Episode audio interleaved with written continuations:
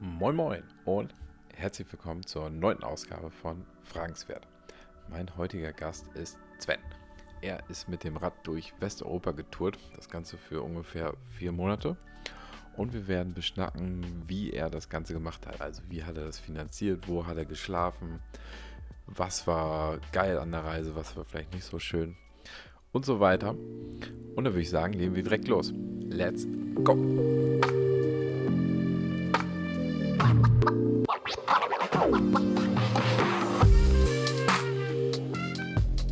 Hallo.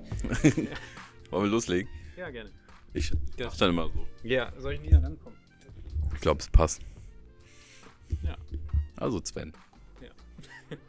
Wie hat das mit der Fahrradreise angefangen? Wie kamst du auf die Idee? Boah. Ähm, also eigentlich schon sehr früh. Das ist nicht sowas, was, was über Nacht geboren wird. Ich habe in meiner Jugend irgendwie, mit 14 Jahren würde ich sagen, bin ich mit meinem Vater die Elbe auf, mit dem Fahrrad abgefahren. Und habe einfach gemerkt im Nachhinein, wie beeindruckend das für mich war, ein Gespür für auch für Geografie, für Deutschland, für die Menschen in Deutschland, die einzelnen, wie die überall in den Regionen ticken, so zu bekommen bei der Radtour. Nur die Elbe entlang und dachte irgendwann, wenn ich größer bin, will ich sowas mal selbst machen, aber eine längere Strecke. Und dann weiß ich, war irgendwann der Sohn von meinem Hausarzt, also ich bin auf dem Dorf groß geworden. Wir hatten dann denselben Radweg von der Schule nach Hause. Ähm, und der hatte mir erzählt, dass er ähm, mit dem Fahrrad ans europäische Westcup gefahren ist. Und das fand ich total faszinierend. Und das hat mich von da an eigentlich nicht mehr losgelassen. Und dann habe ich das immer vorgehabt, das zu machen. Und schließlich, um dann den konkreten Punkt zu haben, war es dann so, dass ich in, in Erfurt Kinder- und Jugendmedien studiert habe und ähm, kurz vor der Masterarbeit gesagt habe, wenn ich es jetzt nicht mache, dann wird es sich die nächsten Jahre nicht mehr ergeben, weil wahrscheinlich im beruflichen Alltag das nicht mehr so einfach ist. Und habe dann ein Urlaubssemester beantragt und hatte sechs Monate Zeit, um mit dem Fahrrad bis ans europäische Westcup und wieder zurückzufahren. Geil. Und wie viele Länder hast du durchreist? Ähm, Oder welche Länder? also Deutschland, Luxemburg, Frankreich, Spanien, Portugal, Italien, Schweiz. Sieben. genau. Ja, sehr geil. Und wie, wie lange warst du unterwegs? Sechs Monate. Ähm, also sechs Monate ging das Semester, insgesamt waren es vier Monate dann. Also ich habe noch ein bisschen vorbereitet, das Wetter war am Anfang noch nicht so gut. Ich bin dann Anfang, Mitte April gestartet, vor meiner Haustür in Erfurt und ähm, bin dann losgefahren und bin dann am, ich glaube, 15. oder 16. August hatte ich äh, Operntickets für einen Opernbesuch mit meinen Eltern. Das war klar, bis dahin musste ich zurückkommen. Und am 14. August war ich in Erfurt. Die Oper darf nicht verpasst werden. Genau. das waren eigentlich so die Eckpunkte, die ich hatte. Ich wollte ans Europäische Westcup kommen und ich musste am 16. August wieder in Erfurt zur äh, Opernaufführung sein. Und wie viele Kilometer warst du unterwegs insgesamt? Oh, ich ich glaube, es waren 4000 Kilometer mit dem Fahrrad insgesamt. Und da- das habe ich mich gefragt. Also ich habe ja auch mal eine Bulli-Reise gemacht. Warum hast du das mit dem Fahrrad gemacht und nicht mit irgendwie mit dem Auto oder so? Äh, ja, äh, auch aus dieser Erfahrung heraus, dass ich diese Radtouren mit meinem Vater gemacht habe. Wie gesagt, die Elbradtour, wir sind auch mal die westschwedische Küste abgefahren und es war, waren immer intensive Erfahrungen und ich fand für mich erstmal, man ist aktiv. Ähm, es ist für mich die richtige Mischung zwischen mit der Natur verbunden sein und trotzdem irgendwie schnell vorwärts kommen. Wenn man läuft, ist man oft so langsam. Also nicht, dass es schlimm ist, aber ich finde es gut, dann auch mal irgendwo rauszukommen. Wenn ich nachdenke, dass ich teilweise Strecken gefahren bin, wo ich einen kompletten Tag durch Weinberge in, in, in der Region Bordeaux gefahren bin. Wenn, wenn ich gelaufen wäre, hätte ich, wäre ich da fast eine Woche unterwegs gewesen und hätte nur Weinberge gesehen. Das wäre mir irgendwann zu langweilig gewesen. Aber mit dem Fahrrad bist du in einem Tag durch, merkst du, boah, es ist riesig, aber gleichzeitig kommst du irgendwie voran. Und man hat, es hat trotzdem noch die Naturverbundenheit. Im Auto ist man dann doch wieder so abgesperrt stimmt, ja. und kommt in Kontakt auch mit den Menschen. So. Ja. Frankreich ist irgendein Schuljunge mal bei mir vorbeigefahren und hat mich so angeguckt, weil er gesehen hat halt, bist unterwegs mit Gepäck, wo, wo kommst du her, wo gehst du hin? Und so, ja, Deutschland und so. So gut man das über die Sprache hinbekommen hat und dann war der so total beeindruckt. Ähm, Und dann hast du auf einmal so ein alltägliches Gespräch, was du mit, mit dem Auto einfach nicht hättest. Und du hast das ja geplant. Was haben deine Eltern dazu gesagt? Ähm, äh, unterschiedlich. Also meine, meine Mutter fand das Spinnst du? ähm, also mein, mein Vater fand es gut, weil er das ja mit mir gemacht hat. Ja. Meine, meine Mutter fand es eigentlich auch gut, aber mein Vater war dann so sehr. Ah, ich glaube, das ist auch noch so ein bisschen Schiss, oder nicht? Ja, ja. Ich würde, also mein Vater tut es so nicht, ich glaube aber schon, dass er mehr Schiss gehabt hat als meine Ja. Mutter. Meine Mutter war dann so, als sie gesehen hat, wie ich das vorbereitet hatte, also ich habe so richtig Wochenetappen gesetzt, wann ich wo sein will und habe die Route vorgeplant. Ähm, ich habe für meine Eltern dann auch den Deal gemacht. Ich habe mir dann diese App Komoot organisiert äh, und meine Eltern haben das dann auch gehabt. Ich habe gesagt, wenn ich unterwegs bin, werde ich mich nicht mal melden, weil ich auch mich ganz bewusst habe entschieden habe, nicht mit Medien unterwegs zu sein. Also ich hatte keine Musik, kein Smartphone, nichts. Also ich hatte nur GPS dabei und habe auch so WhatsApp nur genutzt, um Fotos zu schicken, dass die Leute sehen, ich bin noch Mhm. am Leben und unterwegs. Ähm, und meine Eltern haben quasi immer, wenn ich eine Etappe auf meiner Tour abgeschlossen habe, eine Nachricht bekommen, Sven ist heute so und so viele Kilometer auf der Strecke gefahren und dann wussten sie, okay, der Junge ist noch unterwegs. Und das hat, glaube ich, meine Eltern dann sehr stark beruhigt, ähm, dass sie das so mitkommen, mitbekommen Ja. konnten. Geil. Und bei deiner Planung musst du ja auch irgendwie mit einkalkuliert haben, äh, Kosten. Also wie, wa, das würde mich mal interessieren. Was hast du so für Kosten am Anfang gehabt mit Fahrrad und so weiter? Also nur ungefähr. Und wie viel brauchtest du ungefähr pro Tag? Also was muss man ja auch einplanen. Nicht, dass man auf der halben Strecke, oh, mein Geldbeutel ist leer. Ja, ähm, das ist, also man muss viel recherchieren, wie was andere so für äh, dafür für aus, Geld ausgeben. Ich habe irgendeinen Blog von jemandem gefunden oder einer Gruppe gefunden, die, die tatsächlich ans Westkap gefahren ist und gesehen, dass das für mein Budget als Student noch zu teuer gewesen wäre. Ich habe Mhm. dann, ähm, und das war aber eigentlich jetzt auch rückblickend sehr guter Entschluss, mich entschieden, das Ganze mit einer Pilgerreise zu verknüpfen, weil man eben Pilger nicht nur zu Fuß, sondern auch mit Fahrrad machen darf. Ähm, und habe mich dann bei der Jakobsstiftung oder so heißt die gemeldet. Die haben mir dann einen Mentoren äh, organisiert, der tatsächlich auch in Erfurt gestartet ist, die ganze Strecke zu Fuß gelaufen. Ui. Allerdings über me mehrere Jahre verteilt, immer zwei Wochen Zyklen so eine Tour gemacht und dann wieder nächstes Jahr weitergelaufen. Ähm, und der hat mir so ein paar Tipps gegeben, wie man darauf achtet. Und da hat mir auch so ja, geldmäßig so ein bisschen Orientierung gegeben. Und dann war für mich einfach nur klar, ähm, also es ist dann ein, ja in jedem Land einfach unterschiedlich. Für mich war klar, Deutschland wird teuer. Da habe ich versucht, die Strecke so zu legen, dass ich Freunde besuchen kann, wo ich mal günstiger unterkomme. Ähm, Frankreich fängt es dann langsam an, günstiger zu werden. Tatsächlich war ich in, in Frankreich fast pleite. Das war richtig Insgesamt pleite. ja, nee. Also, genau, ich habe ich hab mir quasi äh, monatlich Geld auf, mein, auf meine Kreditkarte überwiesen, damit ich mich selbst diszipliniere und nicht am Anfang das Geld, Ah, schlau. das Geld raushaue. Genau, und dann habe ich sozusagen die, das, das Wissen, okay, wenn mein, meine Kreditkarte auf Null geht, dann habe ich diesen Monat schlecht gewirtschaftet Ja. und dann muss ich eine Lösung finden. Aber so war ich dann quasi auch noch agil, dass, wenn es teure Monate waren, dass ich zum Ende hin noch Wege suchen konnte, wo kann ich jetzt noch Geld sparen und wo nicht. Ich habe mir dann ein Monatsbudget von, ähm, habe ich jetzt nochmal gesehen, 1000 Euro. äh, 900 Euro, ja. 900 Euro. Hui. 900 Euro pro Monat auf meine Kreditkarte überwiesen, über vier Monate. Ja, dann weiß man etwa, was ich so ausgegeben habe. Und das war in Deutschland und zumindest ähm, Ostfrankreich zu wenig. Mhm. Und da habe ich, war ich eben, war, war ich vielleicht fast dabei, das Ding abzubrechen. Und dann habe ich aber gesagt, nee, ich ziehe das jetzt noch durch, weil ich dann die Aussicht hatte, dass ich nach Le Puy-en-Velay äh, ko- komme, was so ein typischer Pilgerstartpunkt ist, in der Hoffnung, dass es ab da günstiger wird. Oder das wusste ich ja nur vom Hörensagen und das ist es dann auch geworden und ab dann war das äh, auch finanzierbar. Aber ja, ich bin auf der Strecke äh, nach Westfrankreich zum Beispiel auch einmal, ähm, habe ich auf der Straße übernachtet. Das ist auch eine Erfahrung, die ich gerne nicht gemacht hätte. Oder also jetzt rückblickend schon. Mitten auf der Straße. ja, ich bin äh, zu spät. Äh, ich wollte eigentlich in den Bergen übernachten. Ähm, in, äh, bei Siegen war das, weiter oben. Die, sind das die Lahnberge, glaube ich. Ähm, und, und da war aber der 2018 war ja so ganz komisches Wetter gewesen. Da war es im Frühjahr noch total kalt und da waren oben wären nur ein, zwei Grad gewesen und dann habe ich gesagt, okay, ich muss runter in die Stadt. In der Stadt war ich dann aber so spät, dass die Hotels alle schon zu hatten oder die, die noch auf hatten, waren zu teuer für mich. Ähm, und dann habe ich mich in der Nähe des Unicampus aufgehalten und habe am Unicampus gepennt, weil ich als damals noch Student mich ins WLAN der Uni einhacken konnte, um zumindest meine nächste Nacht über Airbnb zu organisieren. Ähm, ja, dann habe ich in der Ecke in der Uni auf dem Campus gelegen. Krass. Und hast du das Ganze irgendwie vorfinanziert? Also hast du was gespart vorher oder hast du währenddessen noch irgendwie gejobbt?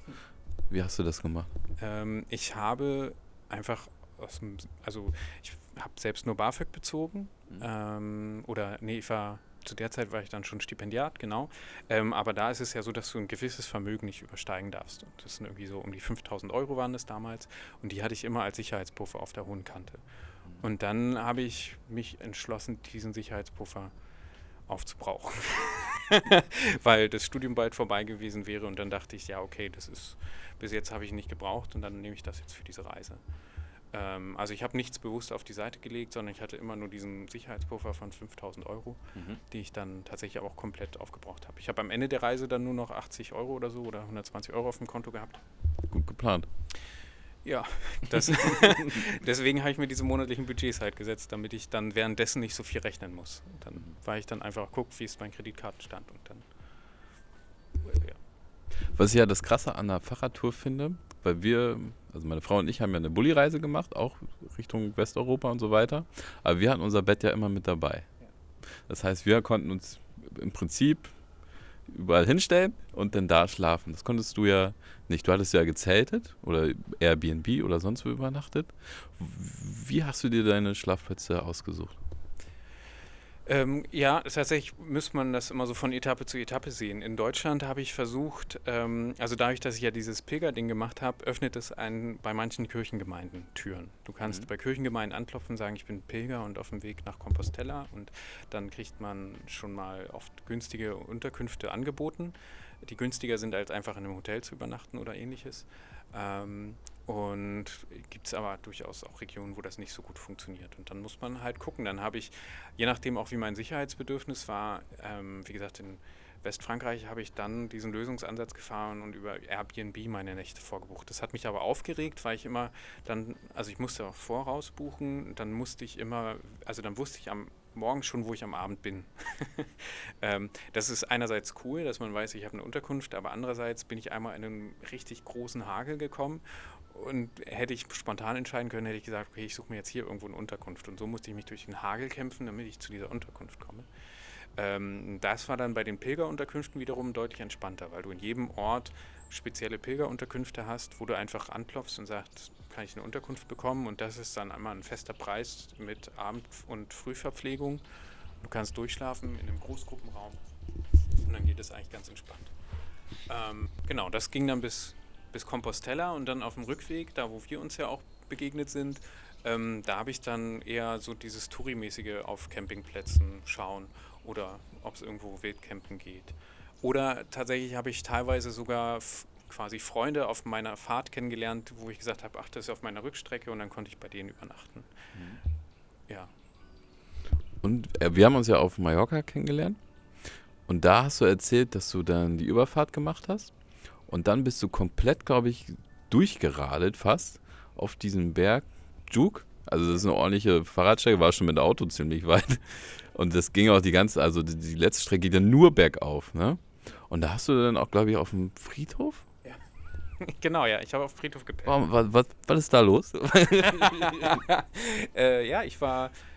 Ähm, Da gibt es auf jeden Fall Trinkwasser, ne? Ja, genau. Also zum Erfrischen sind Friedhöfe super. Man kann sich kaltes Wasser über den Kopf schütten oder so. Ähm, Trinkwasser ist, muss man immer gucken, aber ich hatte so eine spezielle Flasche mit Filter drin, sodass das auch, also dass Giftstoffe rausgefiltert werden. Von daher war es dann auch kein Problem. Genau, das war einfach, ich, die Fährüberfahrt war nicht so entspannt ähm, und ich war einfach hundemüde. Hm. Und ich habe auf einmal auf dem Fahrrad mitbekommen, kurz bevor dieser Anstieg kam, dass ich auf dem Fahrrad in Sekundenschlaf gefallen bin und habe Ja. mich dann War ja auch nachts dann, oder? Ne? Ja, ich bin da sehr spät abends angekommen, Ja. stimmt, ja. Ihr wart schon da, ne? Ja. Ich, äh, und unser Zelt, also mein Zelt war dann am nächsten Morgen auf einmal da. Ja, genau. genau, ich hatte halt recherchiert und rausgefunden, dass man Wildcampen auf Mallorca nicht einfach kann, außer eben in Hug und noch an einem anderen Ort. Ja.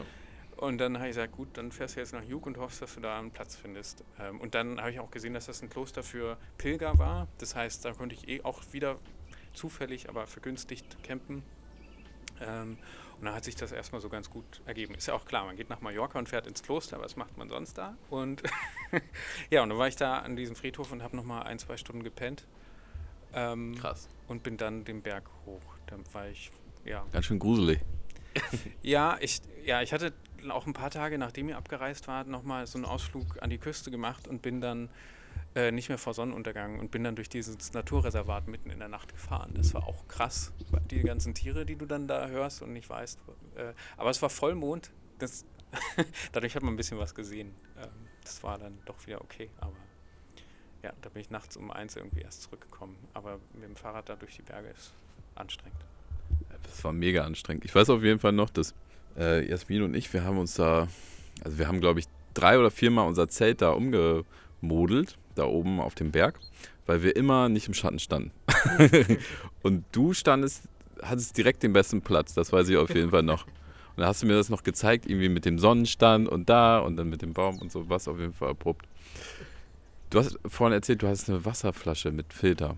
Wie hast du generell Essen und Trinken organisiert? Wie hast du das gemacht? Jeden Tag Supermarkt ist ja auch irgendwie. Gibt ja nicht immer einen in der Nähe, ne? Ja, ja, also genau. Ich, ähm, aber es war schon viel Supermarkt. Ich, wie gesagt, auf, dem, auf der Pilgerstrecke kriegt man diese Unterkünfte. Mhm. Da wird für die Pilger gekocht. Ist dann immer ein Standardmenü, aber man hat was. Ähm, Spanien war immer super cool, da gab es immer eine Karaffe Wein oder eine Karaffe Wasser dazu. Der Preis hat sich aber nicht geändert. Also habe ich immer eine Karaffe Wein genommen.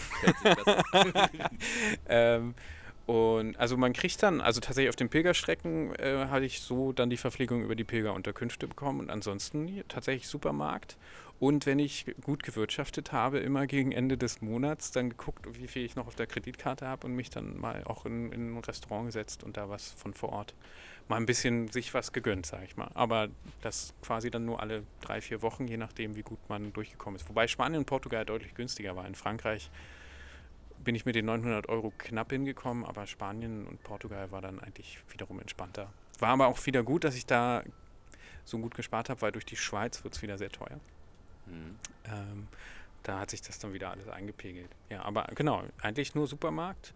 Ähm, und da dann auch der Trick, dass man nicht zu viel kauft. Ähm, ich habe einfach nur meinen Fahrradhelm abgenommen und habe alles, was ich kaufen wollte, in den Fahrradhelm gepackt oder in meine Hände. Und wenn ich es nicht mehr tragen konnte, dann war es zu viel. In der Regel habe ich es dann auch sofort gegessen und konnte ja auch nicht so viel transportieren, hatte ja auch mhm. keinen Platz auf dem Fahrrad. Ja. Das muss man alles mit einkalkulieren. Ne? Was ich mich jetzt gerade gefragt habe, was, also du hattest ja gar keine, gar kein MP3 mit, gar, gar keine Musik, gar keine Filme ist das nicht irgendwann langweilig? also was denkt man denn die ganze Zeit oder was macht man denn? Ja, genau, ja, ich, hab, ich hatte nur ein leeres Notizbuch dabei und einen Stift zum Schreiben.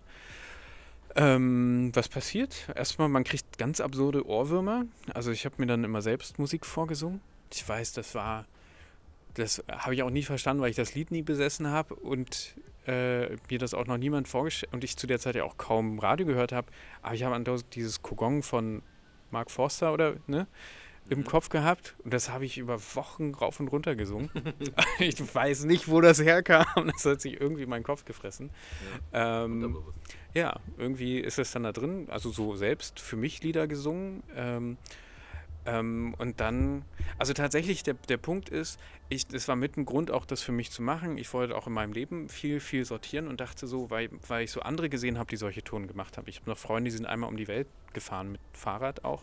Mhm. Ähm, und ich war so fasziniert, wenn die dann zurückkommen, wie bewusst die ihr Leben, also wie, wie klar die Entscheidungen fällen und sowas. Und ich dachte mir, ja klar, du läufst, also du bist dann unterwegs und du durchdenkst deine Entscheidungen und wenn du wiederkommst, setzt du halt um. Und es passiert nicht. Also ich bin gefahren ähm, und nach vier, fünf, sechs Wochen, in denen sich dein Hirn einfach nur im Kreis dreht und äh, alle Probleme, die du hast, irgendwie wälzt, sagt das Hirn dann auch irgendwann, ja komm, jetzt kommt eh nichts Neues mehr dazu und hört einfach auf zu denken. Und, und ab dann bist du in so einer Art meditativen Zustand über dann bei mir dann noch so ungefähr drei Monate. Äh, wo, wo mir eigentlich relativ egal war, was morgen ist, was gestern war und so weiter. Und dann kommst du zurück und dann habe ich auch verstanden, warum, warum diese Menschen, die sowas machen, so bewusste Entscheidungen treffen, weil du so aus deiner Routine raus bist, dass du alles in Frage stellst. Es war am Anfang auch total überfordernd. Für mich war überfordernd, wieder vorm Kleiderschrank zu stehen. Bis, also in den vier Monaten, ich habe ja nur drei Shirts gehabt. So, wenn, wenn zwei Shirts dreckig sind, ist klar, welches Shirt ich nehme. Also, und wenn alle dreckig sind, dann wird nach Geruch entschieden und, und gesagt, heute Abend muss ich irgendwie einen Platz zum Waschen finden. So. Ja. Aber ansonsten, ähm, so, und dann stehst du auf einmal wieder vor einem Kleiderschrank und musst dich entscheiden. Das hat mich total viel Kraft und Energie gekostet. Im Supermarkt eine Milch kaufen oder sowas. Oder überhaupt nachdenken, will ich überhaupt eine Milch? Nehme ich lieber eine Alternative oder ähnliches? Mhm. Das hat mich total überfordert. Das hat zwei, drei Monate gedauert, bis ich wieder im Alltag klargekommen bin. Ähm, und, und das ist genau dieser Punkt. Ich glaube, durch diesen meditativen Zustand, so würde ich den beschreiben, in dem man reinkommt, kommen dann die Probleme, die du im Alltag hast, ja sowieso wieder auf dich zu. Und dann fühlst du einfach in dich rein und sagst, nee, das tut mir nicht gut. Und dann sagst du, nein, das mache ich nicht, das ist scheiße. Mhm. Oder das mache ich auf jeden Fall, habe ich voll Bock drauf, das tut mir gut. Und das ist aber einfach nicht, weil du dir darüber einen Kopf gemacht hast, sondern weil du das in dem Moment aus dem Bauch raus entscheidest. Und das habe ich mir versucht, so lange wie möglich zu bewahren. Das ist im Alltag schwierig, ähm, aber ja, ich, ich, erkenne für mich zumindest die Momente, in denen ich wieder näher mit mir selbst verbunden bin, durch, durch die Erfahrung, das über Monate gemacht zu haben. Und versuche in Stresssituationen irgendwie in die Entspannung reinzukommen, um wieder bewusster zu fühlen, was ich, was ich selbst will und aus der Grundlage heraus meine Entscheidung zu fällen. Das ist eigentlich die Veränderung, die grundlegend durch diese Radtour passiert ist. Gibt es noch was, was, wo du denkst, das hast du durch die Fahrradreise also mitgenommen? Das hat dich vielleicht verändert? Ja, also vor allen Dingen, die, die also wenn es, also man nimmt es sowieso mit. Das merke ich bis heute. Es gibt immer wieder Momente, wo ich mich an Etappen der Radtour erinnere und denke, ah, das ist wie auf der Radtour, bloß jetzt. Und man überträgt das irgendwie aufs Leben. Aber wenn es eine Erkenntnis gibt, die ich auch damals schon so für mich gemacht habe, ist es die, dass es, also egal wie groß ein Projekt ist, was man sich vornimmt, ähm, solange man sich bewusst macht, was man für ein Ziel hat und sich das klar definiert und weiß, wo es hingeht, ist es eigentlich, also wird es leicht, sobald man sich entscheidet, das zu machen. Mhm. So bin ich ans europäische Westcup gekommen. Ich habe, äh, wenn ich nachdenke, was ich vorher gedacht habe, was für Probleme ich haben werde, waren die Probleme auf der Radtour eigentlich alle egal. Ich dachte, Pyrenäen, boah, darüber fahren, das wird ja. krass. Aber auf der Radtour selbst denkst du nur von Tag zu Tag. Du machst immer nur die nächste Etappe. Ich habe mir die bewusst so gelegt, ist jetzt auch eine Typfrage, aber für mich waren das immer so, dass ich wusste 30 bis 60 Kilometer. Also so, dass ich eventuell auch mit den Pilgern, wenn mir die sympathisch waren, mal nur eine Fuß Fußetappe mache am Tag mhm. äh, und mit denen ein bisschen Zeit verbringen kann. Und wenn ich wieder Lust habe, kann ich wieder weiterziehen.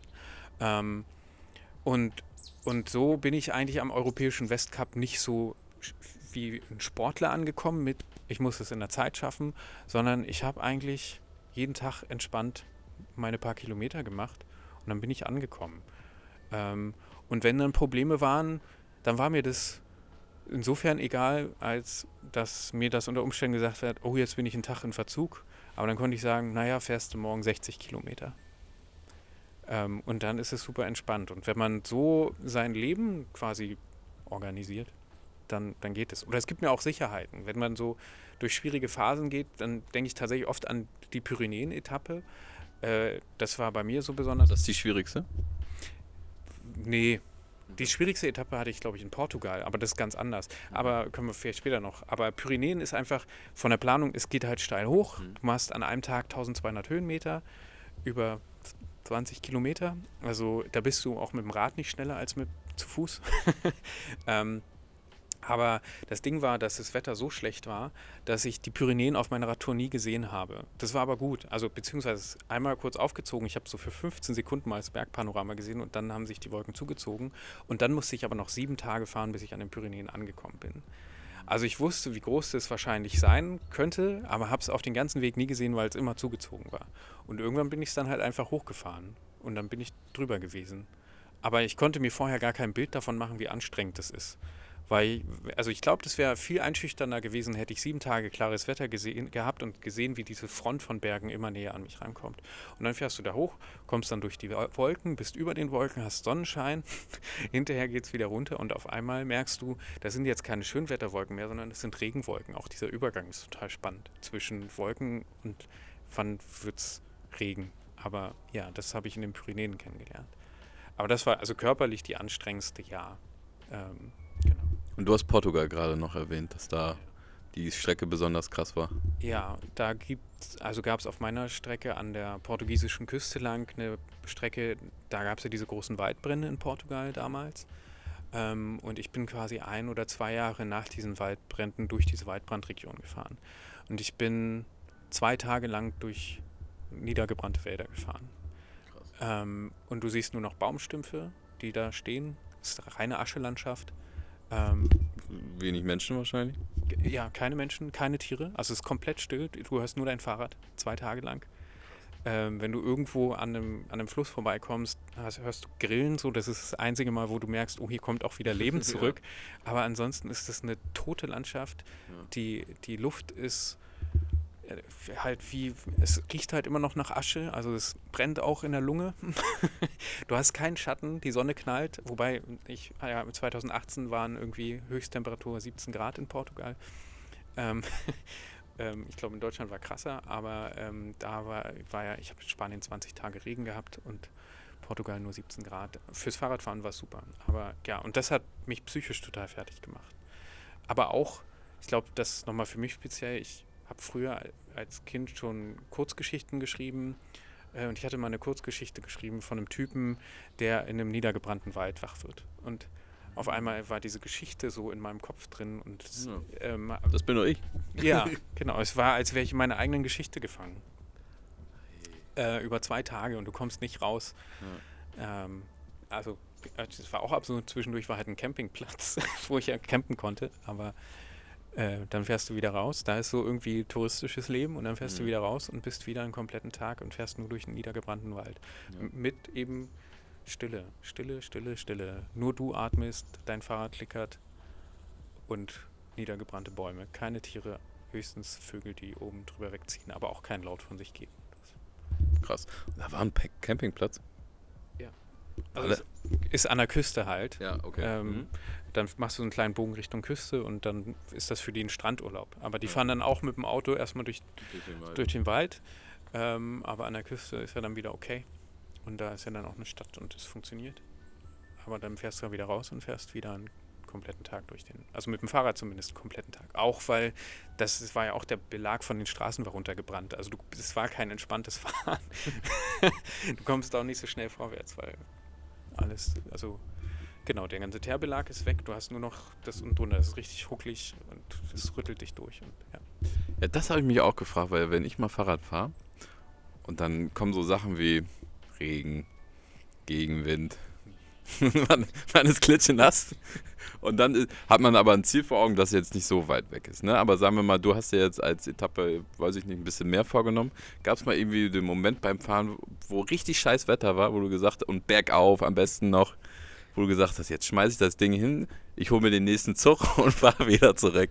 Ähm, also es gab so Momente, aber das hat mich, also ich habe für mich selbst einfach die, die Regel aufgesetzt, ich will bis zum Europäischen Westcup nur mit meiner eigenen Kraft hinkommen. Ähm, ich war einmal richtig, bin äh, bergab gefahren und dann war da unten so Zuckersand, Wühlersand, je nachdem, welcher Region man herkommt, also wo der Sand so weich ist, dass du richtig mit dem Fahrrad drin versackst. Und da kam ein Auto hinter mir her und der hatte mir angeboten, mich äh, ein paar Kilometer mitzunehmen. Und ich habe Mhm. gesagt, nee, ich bin dann Ja, dann, ja, ich, äh, er, er ist dann weiter, war ganz schockiert, ich so, und die fahren so weiter, der ist weitergefahren und ich Ja. habe mein Fahrrad da durch diesen Sand da geschoben. Äh, da habe ich dann mir selbst auch gesagt, ja komm, die, die zwei Kilometer hältst du echt. Aber, aber das war so ein Ding, ich wollte es mir selbst nicht eingestehen, dass ich dann hinterher sagen müsste, ich bin da zwei Kilometer auch mal gefahren worden. Also bis dahin bin ich gefahren. Auf dem Rückweg bin ich ja äh, mit einem Interrail-Ticket zum Teil auch Zug und Fähre gefahren. Aber hin, den ganzen Hinweg alles nur mit, mit Fahrrad. Ähm, ja, und es gab, also es gab schon Momente, wo das Wetter krass war, äh, aber ja, wie gesagt, ich hatte ja eigentlich relativ humanes Wetter. Also ja, gut, 20 Tage Regen in Spanien am Stück, das war. Hm. genau, das war nicht ohne. Da bleiben die Sachen aber nicht trocken. nee, genau. Ähm, und ich war ja, bin im Mitte Mai noch äh, in drei Tage Schneefall reingefahren. Da war ich gar nicht drauf vorbereitet. Da sind mir fast die Finger abgefroren. Also wirklich, ich bin bei jemand Fremdes ins Haus rein. Äh, Die, also die, die Franzosen halt. Ich war nur ähm, froid, froid. Und dann Finger gezeigt und dann, okay, dann haben die mich an ihren Kamin gesetzt und mir einen Kaffee gegeben, bis mir wieder warm wird. aber ich habe meine Finger nicht mehr gespürt. Ich musste äh, ja bergab bremsen und die, die Schnee halt zwischen den Fingern getaut und beim Minusgraden, also Mhm. ohne Handschuhe. Ja, und dann habe ich mit den Armen bremsen müssen, weil ich in den Fingern keine Kraft mehr gehabt habe. Ähm, das war schon, das war nicht gut, auch körperlich nicht. ähm, ja, aber weiß nicht, in dem Moment, das ist dann dieser Punkt, du hast dann dein Ziel, du willst dahin und dann ähm, sagst du dir, hält mich das auf? Vielleicht jetzt gerade und dann bist du aber so entspannt, dass du sagst, naja, jetzt ist so schlecht. Ich suche mir jetzt hier irgendwo eine gute Unterkunft für zwei, drei Nächte und dann wird das Wetter schon besser werden und dann fährst du dann halt weiter. Ähm, aber ich habe zum Glück auch gute Ausstattung gehabt, was du ja vorhin gefragt hattest. Also eigentlich Mhm. ein Trekkingrad, das hatte ich mir immer mit der Absicht schon gekauft, ans Westkap zu fahren. Das hatte ich dann schon sechs Jahre oder sieben. also das hatte ich schon länger mit mir rumgeschleppt. Aber das hat 1000 Euro gekostet. Äh, ein Stevens, weil da das Preis-Leistungs-Verhältnis eigentlich ganz gut stimmt. Und ähm, dann habe ich mir eine gute Regenjacke, eine gute Regenhose gekauft und ein gutes Zelt, ähm, was, gut, was sich schnell auch alleine aufbauen lässt. Mhm. Ähm, das war quasi die Maßgabe. Ich musste schnell alleine aufbauen können und es sollte nicht zu schwer sein. Und so einen Alarm fürs Fahrrad hattest du auch, ne? Genau, ich habe mir noch einen Alarm fürs Fahrrad gekauft. Äh, ja, mal gucken. Also ich weiß nicht, was gebracht hat. Mein Fahrrad ist nicht geklaut worden. Aber es ist halt, wenn du dein komplettes Leben am Fahrrad hast, wollte ich das gesichert wissen. Und Platten hattest du auch nicht, ne? Keinen einzigen. Marathon Plus war das, ne? Schwalbe Marathon Plus, genau. Sehr gut. Was war eine der gefährlichsten Sachen, die du dort erlebt hast? Weil ich erinnere mich noch an die Story, die du erzählt hattest, dass du mal so einen Straßenhund äh, gesehen hattest, oder so einen Rudel, glaube ich. Und da meint, meintest du, glaube ich, mal, dass äh, man die. Dann bist du abgestiegen, Hm. hast du ihn angeguckt, weil du irgendwie mal gehört hattest, dass man jetzt nicht schnell wegfahren sollte, das hätte ich gemacht, sondern ganz langsam an denen vorbei und immer gucken, damit die nicht denken, dass es. Boah, das ist ja nicht ganz ungefährlich. Ne? Man- Also da steht jetzt. Also ich habe schon einige Hunde in Spanien auch gesehen, da steht jetzt nicht unbedingt ein kleiner Chihuahua, sondern sind schon ordentliche Schäferhunde manchmal dabei. Äh, ja, also ich kann sein, dass ich dir diese Geschichte erzähle. Die ist aber nicht auf der Radtour passiert. Okay. Ähm, aber das hatte ich schon mal, genau. Also das war wirklich so ein, wenn der sich aufgerichtet hat, dann ging der auch bis zu den Schultern. Genau. Äh, ruhig bleiben, angucken und rückwärts entfernen. Ja. Ähm, sonst, wenn du näher kommst, wird es als Angriff interpretiert, dann ja, zurückziehen und so. Aber nö, mit Tieren eigentlich nicht so gefährliches. Ähm, ich weiß gar nicht, also natürlich so, was man dann emotional irgendwie gefährlich empfindet. Wie gesagt, dieses auf der Straße übernachten war krass, weil man auch merkt, wie sich auf einmal der Blick verändert, wenn man sich, wenn man auf einmal feststellt, okay, ich finde keine Unterkunft. Ähm, dann auch so Ideen, gehe ich in die Kneipe und gucke, wo wir gerade von Hunden reden. Kommt einer. Ähm, ähm, genau, in Kneipen gucken, ob man jemanden Sympathisches findet ähm, und, und vielleicht da übernachten kann. Aber es ist halt so an Abend jemand Fremdes kennenlernen und zu sagen, da gehe ich jetzt mit hin, weiß ich nicht, fühlt sich seltsam an ähm, und hat sich da auch nicht so ergeben und ja, und dann fängst du auf einmal an, die Stadt anders zu scannen und zu gucken, wo, wo findest du einen sicheren, guten Schlafplatz. Ähm, genau, was hatte ich?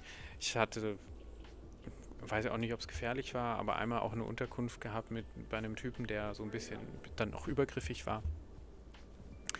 Der, ja, der, der wollte mich da auf einmal küssen und so, das war ein bisschen so. Aber äh, da habe ich dann mich in meinem Zimmer immer noch in seiner Wohnung zurückgezogen und abgeschlossen und da gepennt. Äh, ihm aber sehr klar gesagt, ey, lass das mal. Und dann ging das. Aber ja, ja, das sind so die Momente, die so, aber im Alltag, äh, das, ich sag mal, wenn du dann im Rückblick guckst, ver, ver, vergisst man das, weil viel beeindruckender sind diese ganzen Momente, in denen man merkt, wie sehr man sich hilft, wie sehr man füreinander da ist. Auch in fremden Ländern, auch wenn man die Sprache nicht beherrscht. Ähm, das ist eigentlich das, was, was so hängen bleibt. Und die Gefahren gibt es gefühlt gar nicht so sehr. Man kann, sollte sich darauf vorbereiten, klar, und nicht unterschätzen. Aber Weil ich stelle mir so im Zelt vor, da bist du ja schon obdachlos, wenn man das so sagen kann, oder? ja, Weil da, es ist ja, also wenn man das so sieht, man, es könnte ja jeder vorbeikommen, das wäre so meine Angst. Und Zelt aufmachen und, keine Ahnung, Portemonnaie klauen, whatever. Ja, ja. Also das berücksichtigt man nachher beim Schlafen. Also die wichtigen Sachen immer in Kopfnähe vor mir liegend. Ähm, ja, und dann Und, und, und am Fahrrad halt dann immer mit Alarmanlage, damit da nichts weggenommen wird. Und dann habe ich das Fahrrad vor mein Zelt gestellt, damit, wenn jemand in mein Zelt will, erst mein Fahrrad bewegen muss, die Alarmanlage angeht. Also man hat dann schon so seine Schutzmechanismen. Wie gut die dann helfen, muss man dann gucken. Aber ja, also ich sag mal, gerade bei Tieren hat man eher, glaube ich, mehr Angst vor den Tieren oder die Tiere haben mehr Angst vor einem selbst als man selbst vor den Tieren. Das muss man sich immer wieder bewusst machen. Ähm, und ansonsten, ja, ich, meine Beobachtung ist einfach tatsächlich, dass die Menschen auch sehr hilfsbereit sind, wenn man mit Fahrrad unterwegs ist. Weil ich klaue den Leuten nichts, weil ich habe ja nichts, also mein Fahrrad ist vollgepackt. Wo soll ich denn, wenn ich was klaue, das hinpacken? So. Ja. Dann merkt, dass dadurch die Leute schon allein offener sind. Also da muss ich nichts sagen. Die sehen, ich bin mit dem Fahrrad unterwegs und dann sind die hilfsbereit und dann kriegt man da schon Unterstützung. Ähm, und da muss man gar nicht irgendwie Scham spielen lassen. Man fährt einfach mit Fahrrad und dann sehen die Leute, ah, jemand auf Fahrrad und ist. Also auch das ist eine Erfahrung, die ich gemacht habe, die wahrscheinlich auch mit dem Bulli anders ist.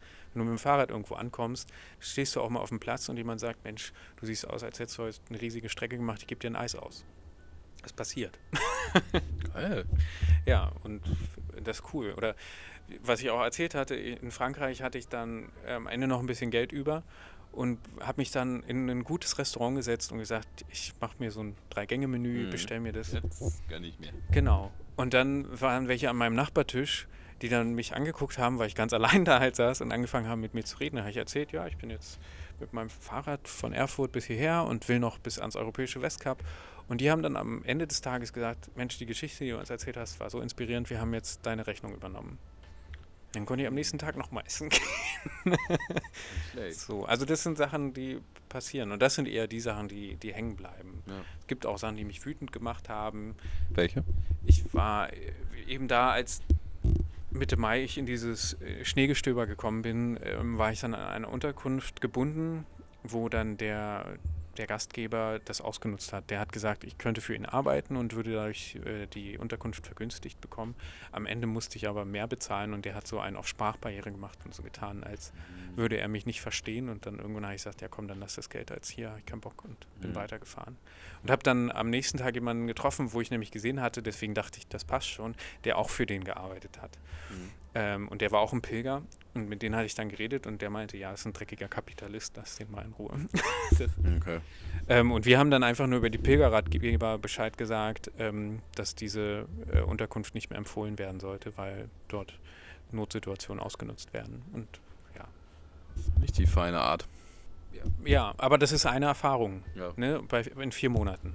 Ja. So, die zweite Erfahrung, die ich vorhin noch erzählt habe, aber das ist am Ende, ja, ist es egal. Ja. Was war denn das oder eine der schönsten Sachen, die du erlebt hast? Gibt es wahrscheinlich nicht eine, gibt ein paar mehrere, aber. Also ja, tatsächlich, also ich glaube, das hatte ich euch sogar gesagt, den schönsten Moment hatte ich für mich tatsächlich auf Mallorca in, in Duke gehabt. Das ist super absurd gewesen, weil bis das Besondere da war, und ich kann das nicht erklären, aber da hatte ich ähm, am ersten Tag, als ich da war, am Abend mich da in die Gaststätte gesetzt ähm, und dann hatte ich so einen richtig melancholisch, aber positiv melancholischen Moment, wo ich gesagt hätte, wenn jetzt jemand kommt und sagt, ich habe keinen Bock mehr hier auf Mallorca, ich habe keine Ahnung, Olivenfarm oder was und will die abgeben und da hätte ich gesagt, ja, mache ich.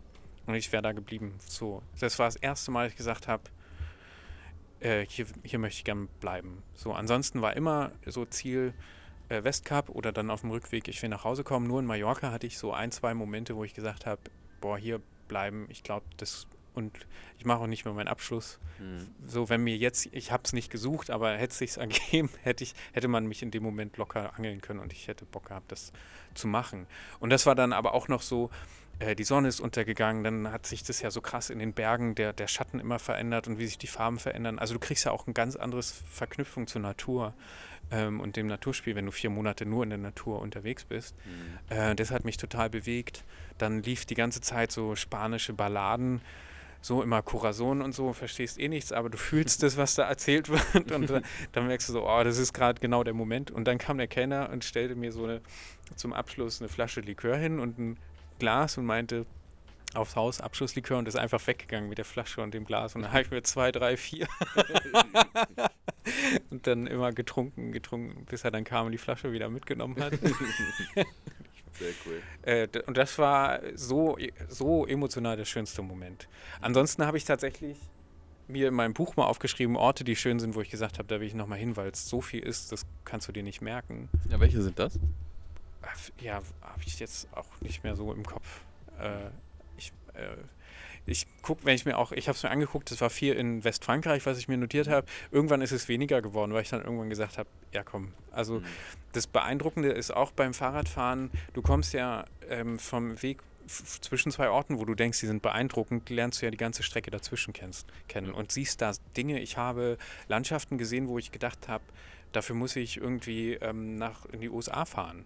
So, aber die findest du in, in Frankreich oder in, in Portugal. Bin auf einmal durch riesige Felsschluchten gefahren und du denkst so krass, so kriegst du Canyons. Und dann fährst du da durch und denkst so, Hätte ich nie gewusst. Also weiß ich jetzt gerade auch nicht. Müsste ich nochmal gucken, wie meine Tour war wo das, und nochmal mit den Fotos rekonstruieren und dann könnte ich dir sagen, ja, da ist eine tolle Schlucht, guck dir die auf jeden Fall an.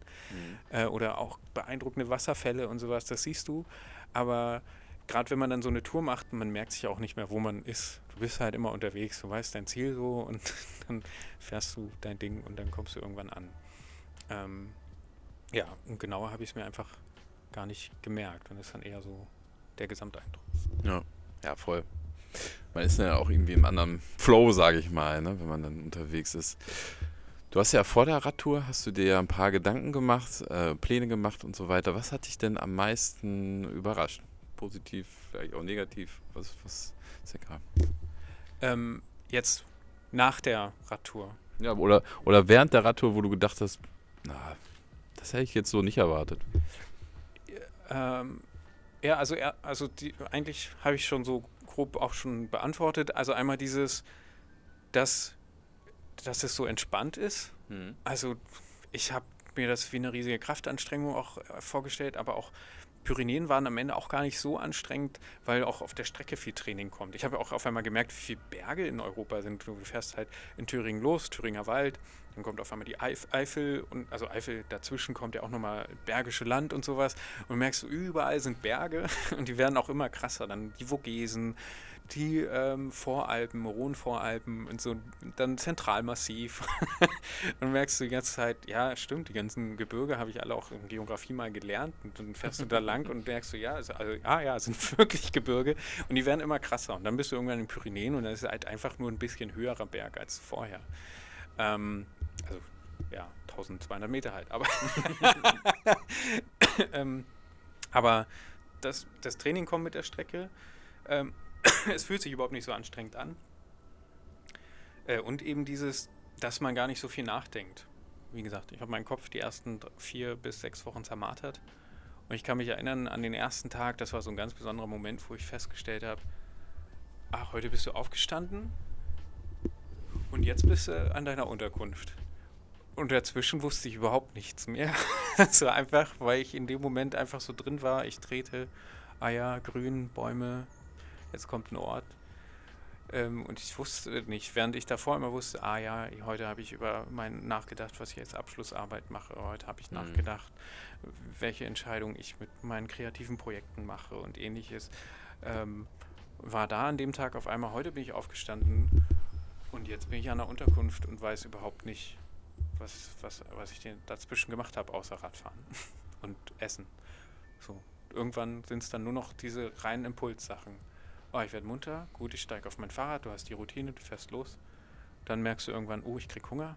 Na, gucken, findest du eine Gaststätte, eine günstige oder eine Kneipe oder ein Imbiss oder halt einen Supermarkt. Dann gehst du da hin, holst dein Zeug, isst was weg. Und dann fährst du wieder weiter und merkst dann irgendwann, oh, jetzt geht die Sonne unter, du bräuchst langsam einen Schlafplatz. Suchst einen Schlafplatz und dann schläfst du da. Und das ist, und das ist ab da dann eigentlich der Tagesablauf. Und gibt es irgendwas, was du am meisten vermisst hast? So, bei uns war es eine Toilette. Kann ich schon mal sagen. Ähm, ich war, ich habe mich ja darauf eingestellt, sage ich mal. Also mir war klar, dass, dass es Entbehrungen gibt und ähm, vermisst nicht so wirklich. Also, aber ähm, ich sag mal, wenn man dann wieder zurückkommt, kann man das wertschätzen. Es ist Ja. super toll, eine Wohnung zu haben mit festen Wänden. Ähm, Und auch äh, eine Dusche, wo man warmes und kaltes Wasser rauskommen lassen kann. Das ist toll.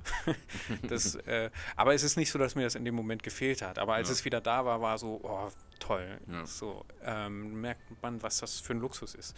Ähm, für mich bin ich, ähm, also es gab ja auch diesen absurden Moment, als ich losgefahren bin, zu wissen, wie viel Zeug noch in meiner Wohnung steht, was ich jetzt vier Monate lang nicht haben werde.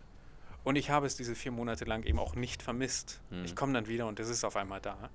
Ähm, und ich merke seitdem, ich bin ganz schlecht in Sachen wegschmeißen, aber ich nutze die jetzt so lange, bis sie kaputt sind und ich kaufe nichts mehr nach. Und es Mhm. wird immer weniger, weil ich das Bedürfnis nicht mehr danach habe. Ähm, ja, also von daher vermisst, weiß ich nicht. Ich habe mich halt darauf eingestellt, dass mir was fehlen wird und das war dann okay. Ich glaube, das wäre krasser, wenn ich länger unterwegs gewesen wäre. Ich hatte so einen Moment, da weiß ich, der hat mich sehr, sehr bewegt, als mir bewusst geworden ist, dass 2018, das ist ja auch noch relativ nah an dieser ganzen äh, geflüchteten Thematik damals dran, dass ich gemerkt habe, wie viel Hilfe mir entgegenkommt, aber ich auch gemerkt habe, dass das aus dem Bewusstsein heraus entsteht, dass sie wissen, dass ich am nächsten Tag woanders hingehe und dass sie wissen, dass ich ein Zuhause habe, dass wenn alles schlecht geht, ich immer noch irgendwie nach Hause kommen kann. Ja. Äh, und die Menschen, die das nicht haben, denen fehlt es. Und Ja. denen wird auch, äh, ich würde sagen, allein deswegen schon nicht, nicht so gern geholfen, weil man weiß, dass man sie nicht mehr nach Hause schicken kann. Mhm. Äh, das war für mich ein sehr bewegender Moment, das zu erkennen. Ich hatte auch eine Nacht mit Geflüchteten übernachtet, einmal in einer Unterkunft. Ähm, ich glaube, die haben die da versteckt, aber äh, weil d- das wollten die in der Einrichtung nicht so offen auch sagen, weil es eigentlich nur eine normale, so ein Hostel war. Und dann habe ich mit den Geflüchteten in ein Zimmer ge- gepennt. Und der eine kam aus Eritrea. Das war der Tag, als Eritrea und Somalia so einen Friedensvertrag gemacht haben. Der war super happy an dem Tag Mhm. dass da endlich eine Einigung ist. Der andere kam aus Kurdistan und der hat mir Geschichten erzählt, was der erlebt hat. Also der Da können wir, glaube ich, noch eine andere Podcast-Folge drüber machen, ne? definitiv, ja. Ja. Also ähm, der hat Sachen gesehen, äh, allein was er mir beschrieben hat, das, äh, das, da will ich gar nicht mit ihm tauschen. Wenn du jetzt nochmal so Revue passieren lässt, würdest du irgendwas anders machen oder würdest du sagen, ich würde das genauso machen? Wahrscheinlich am Anfang nicht so viele Gedanken machen über Sicherheit und so, oder? Ähm, ja, ich denke, über Sicherheit Gedanken machen ist schon wichtig, damit man in dem Moment entspannter Mhm. damit umgeht. Äh, oder schon vorbereitet ist. Also ähm, das ist ja auch, zum Beispiel bei Zeltplätzen Plätzen war für mich auch bewusst ähm, so eine Grundregel, entweder ähm, ganz versteckt oder ganz offensichtlich, aber nicht so ein Halbding. äh, und ganz versteckt war nie so mein Ding. Ja. Ich habe mich lieber offensichtlich irgendwo hingestellt, weil dann ähm, haben Leute das im Blick. Und wenn da jemand, äh, also ich sag mal, wenn du ganz versteckt wirst du halt nicht gesehen Mhm. Ähm, äh, und dann kann dir dadurch nichts passieren. Und wenn es aber offensichtlich ist, wirst du von anderen gesehen und deswegen wird niemand dein Zelt angreifen. Sag ich mal aus der Perspektive heraus. Und das sind so Sachen, wenn man sich das vorher bewusst macht, äh, macht man sich in dem Moment dann weniger Sorgen, weil man dann sagt, ja klar, hier sind jetzt Leute, die haben gesehen, dass ich hier zelte. Ähm, vielleicht kann man auch mit Leuten reden und sagen, kann ich hier mein Zelt aufstellen oder so. Und dann weiß man ja, dass, dass die einen Blick drauf haben und kann sich dadurch schon mal ein bisschen sicherer fühlen. Ähm, ja, also es geht schon darum, sich um Eventualitäten in den Kopf zu machen, aber an einem gewissen Punkt ist es halt übertrieben. Deswegen habe ich mir keine Tagesetappen gesetzt, ich habe nur die Strecke geplant und Wochenziele, wo ich dann sage, wie viel, also wenn ich manchmal, also in der Regel war ich, das, den Moment gab es ja für mich auch, ich war dann irgendwann eine Woche im Voraus, ich war, weil ich zu schnell vorangekommen bin und hatte dann aber so drei Tage am Stück so mit komischen Menschen, also komische Menschen, hat einfach die Wellenlänge nicht gestimmt, sage Mhm. ich mal. Und ich hatte aber über die Pyrenäen, das war so ein Erlebnis mit den Pilgern, das war sehr verbindend, dass man die Pyrenäen gemeinsam be bezwungen hat. Äh, und die hatten mir dann an dem Tag irgendwie per WhatsApp geschrieben. Also wie gesagt, ich habe es eigentlich nur für Statusmeldungen verwendet und die meinen so, ey, wir würden dich gerne nochmal sehen. Und weil mir das dann so gefehlt hat, wieder einen sozialen Kontakt zu haben, bin ich dann einfach umgedreht und bin nochmal, habe einen Umweg von 150, 200 Kilometer auf mich genommen, um. Was dann bei der Länge der Strecke auch wieder egal ist, auf 4000 Kilometer, ob du jetzt 100, 200 mehr machst. Komm. so, und wenn du eine Woche im Vorsprung hast, ist das auch wieder egal. Und dann bin ich mit denen nochmal zwei, drei Tage zusammen gewandert und die haben dann jeden Abend Bier getrunken und haben wieder soziale Energie aufgetankt und dann fährst du halt wieder weiter. Ja, ähm, genau, also von daher, Planung ist wichtig, aber auch nicht so ins Detail gehen. Ansonsten, se seitdem ich das habe, weiß ich, woraus es ankommt. Ein gutes Zelt, gute Regenklamotten, funktionierendes Fahrrad. Ähm, also, ein, ja, und die, das Wissen um gute Schlafgelegenheit, also demzufolge zur Sicherheit eine gute Isomatte, die sich gut verstauen lässt, aber auch sich bequem ist und ein Schlafsack für die entsprechenden Temperaturen. Und dann kann man eigentlich loslegen. Drei Shirts, drei Unterhosen. drei Socken. Drei Socken, ein Pullover. Paare, okay. Und dann, genau. Also drei, drei Sockenpaare, genau. Und dann, äh, dann geht es. Und das, ja, also vorher einmal reinlesen, das war wichtig, um das zu wissen. Es hat mir auch sehr geholfen, äh, dieses Mentorenprogramm von dem Pilger, äh, von dieser Pilgerstiftung, weil man dann nochmal so reden kann. Und du bist am Anfang immer unsicher. Und dann, ich glaube, was hilft, genau, das habe ich vorneweg gemacht ich bin einmal dann nochmal mit dem Fahrrad von Erfurt nach Berlin gefahren. Mit der Ausstattung, die ich mir gedacht habe. Mhm. Und dann konnte man hinterher noch. Also so ein Probelauf quasi vorher. Genau, mhm. so einen ein- bis zweiwöchigen Probelauf einfach machen mit der Ausstattung, wie man sich es vorstellt, wo man auch gezwungen ist, mal zwischendurch die Wäsche zu waschen, mhm. äh, um zu wissen, kann ich das leisten oder überfordert mich das, funktioniert es so, wie ich es mir denke. Ähm, und das machst du dann und kannst dann hinterher, kriegst du dann auch mit, weil da habe ich viel zu viel Zeug mitgenommen. Hätte ich das, die 4000 Kilometer mit mir rumgeschleppt, hätte ich mich nur geärgert. Und so bin ich es einmal gefahren und konnte, konnte beim nächsten Mal packen sagen, das brauche ich nicht, das brauche ich nicht, das brauche ich nicht. Und dann hast du viel mehr Platz. Ja. Aber im Kern, genau, eine lange Hose, eine kurze Hose, drei Shirts, drei Unterhosen, drei Paar Socken, Regenjacke. und dickere Handschuhe. ja, wenn man mit Schnee rechnet. Hast du noch eine Reise geplant? Also willst du das nochmal machen irgendwann? Wahrscheinlich eine andere Strecke oder sagst du erstmal langt? Ähm, ja, also jetzt bin ich ja im Berufsleben angekommen, da wird es schwieriger, so große Strecken. Aber tatsächlich ist für mich passiert, dass ich. Als Lehrer kannst du ja vielleicht so ein Sabbatical. Ja, ja, irgendwann, vielleicht kann ich das mir als Lehrer ein bisschen früher erlauben, mal zwischendurch ein Sabbatical-Jahr zu machen oder sowas, genau.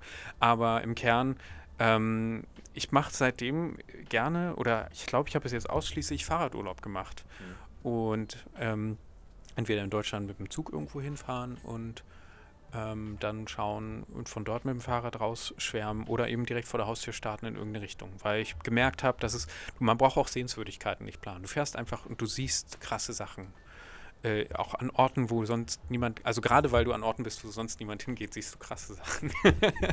äh, und kannst anderen sagen, guck mal, was ich gesehen habe und die so, wo ist denn das? Und dann, ähm, also das hat sich für mich so verändert. Was war nochmal die Frage? War auch meine Abschlussfrage. Ob du nochmal so eine Fahrradtour machen ja, möchtest. So. Ja, definitiv. Also habe ich vor. Ich glaube, dass es wahrscheinlich eher so Richtung Rente gehen wird. Weil das habe ich, die Erfahrung habe ich auch gemacht. Ich habe auf der, man lernt ja die absurdesten Typen kennen. Mhm. Ich habe auf der Radtour in Frankreich im Schnee ähm, den Oberbeleuchter von Till Schweiger kennengelernt. Ähm, und wir haben zufällig. Den Oberbeleuchter? Ja. Das heißt, der beleuchtet Till wenn er dreht.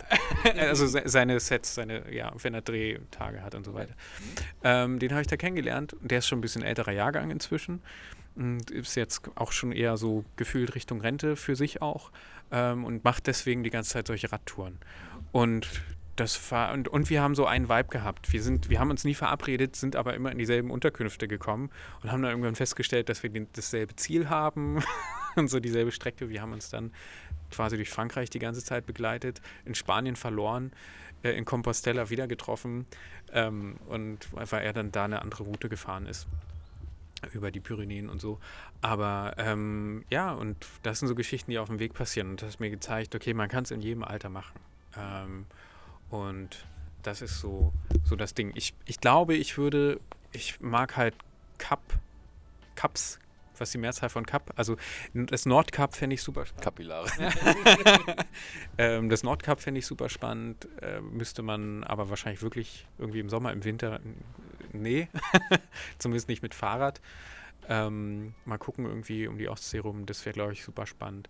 Ähm, ja, keine Ahnung. Da, also, äh, oder die Donau entlang, oder Südkap muss ja in Italien wahrscheinlich liegen, irgendwo Richtung Sizilien oder. Oder in Hamburg.